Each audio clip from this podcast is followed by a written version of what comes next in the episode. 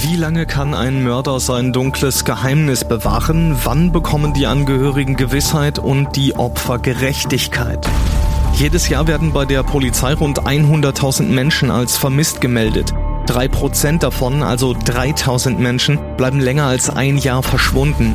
Einige werden nie wieder gesehen. Seit gut drei Jahren arbeitet die Polizei in NRW mit sogenannten Cold Case Units. Das sind Abteilungen, die wirklich nur damit beschäftigt sind, Mordfälle zu bearbeiten, die teilweise seit Jahrzehnten ungeklärt sind.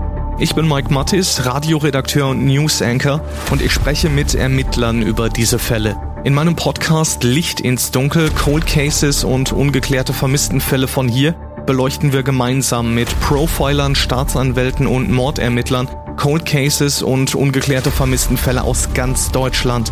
Immer in der Hoffnung, dass Angehörige endlich Gewissheit und die Opfer Gerechtigkeit bekommen.